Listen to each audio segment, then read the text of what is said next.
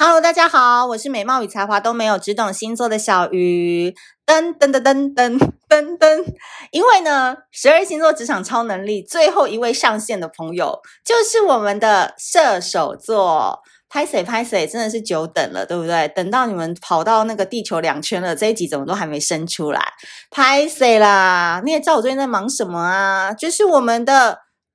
今日宜小聊沉浸式日历，十二月二十八号就要结档了，所以你们今天上档的这一集应该只剩下几小时可以买了吧？所以赶紧就前往挖贝，好不好？挖贝，那十月十月二十八号以后，它就会恢复原价，就不会有这么优惠的价钱了。所以各位射手座的宝宝们，如果你二零二二年想要一切顺心如意、桃花暴富，然后身材变好，然后个性更沉稳成熟，都要靠这一本《今日以小聊》三百六十五句毒鸡汤，好好好的打醒你，所以不用我再多说了，赶紧去就对了。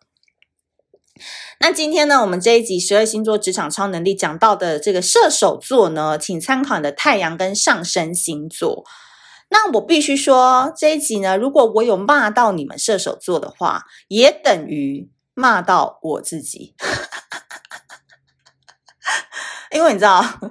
就是我本人上那个他上升是射手嘛，所以你知道，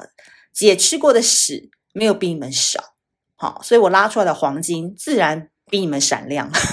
好恶哦！希望你不是在吃饭的时候听到这一集。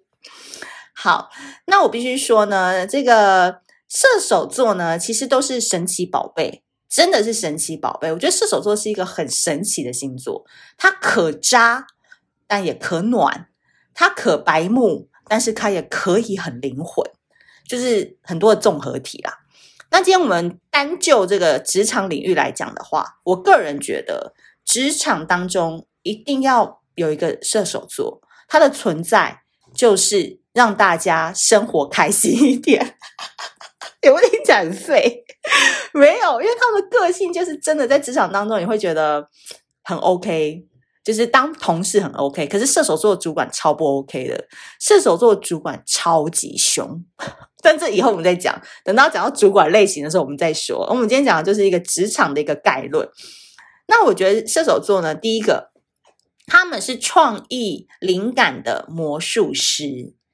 他们呢，真的就是一个。呃，常常都会给你一些出其不意的想法，或是当大家就是卡在这个某一个点上的时候，他会天外飞来一笔，解开大家心中所有的疑惑。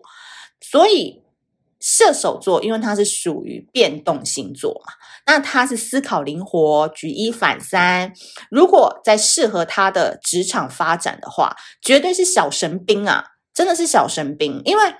他看的东西很多，就是你看你会发现一个射手座在上班的时候，可能他就是会戴着耳机听 Spotify，然后他的页面可能就会开一些国外的一些潮流代购网站啊，然后也会看一些那个两岸的新闻呐、啊，然后还有那看股票的网站啊，还有他今天要准备打的那个 Word 或 P PPT 档这样子。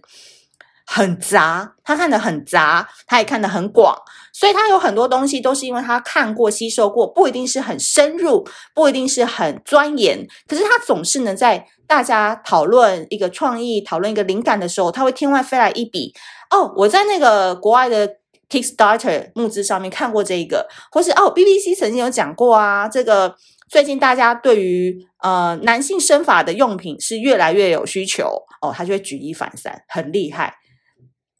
啊，但是呢，他们有一个点，就是在于他们是心智无法被压抑的，所以他们最理想的工作环境跟职场领域就叫做极度的自由。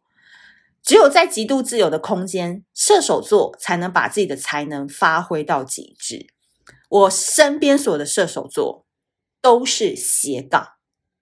他们不会安于只做他们分内的这份工作，哪怕他今天就是一个上班族，可是他。很专精于画画，他就会去做购物袋的画画，哦，然后拿到虾皮去卖，或是他就会呃去做手账哦，他可能就会好多好多手账，然后周末的时候他会开课，或是他很会主持，他长得很漂亮哦，他就会去接一些案子做。就是射手座一定要让他多工发展啊，你不能让他单一。所以老板你要用一个射手座的时候，你要理解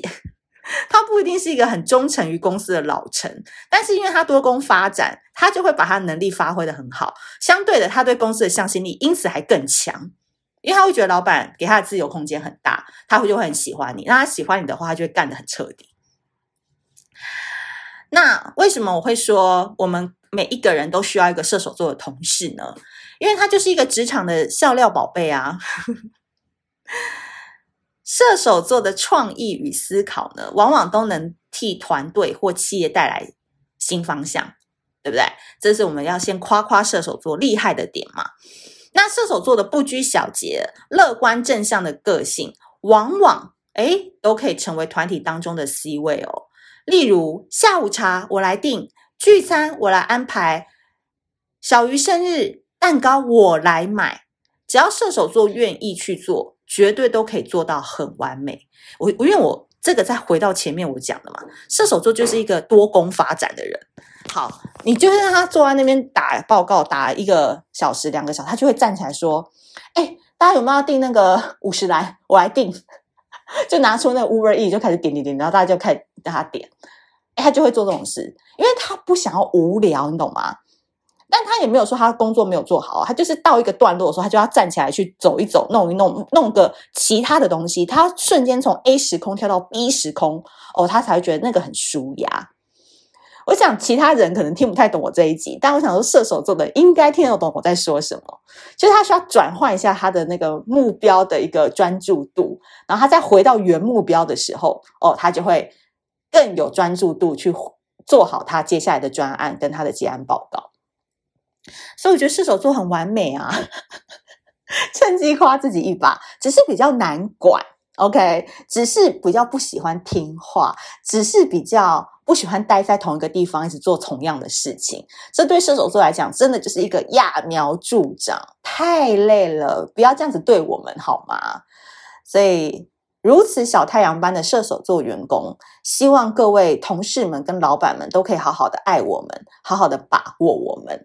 所以今天呢，就是特别跟大家分享一下，太阳上升如果落到了射手座，你们一定要记得，你们的创意来自于你们看的东西很广泛，所以请不要停止你的学习，请不要停止那些爱看一些杂物、爱看一些杂书、爱收集一些广泛资讯的能量跟动力，因为这件事情对你来讲是职场上面可能一时半刻之间它不会立刻显现，可是。创意都是这样嘛，就是你没有在想的时候，它就突然就来了。而这个东西就是你射手座在职场上最能装逼、最能让老板原谅你平常不听他话的一个优势。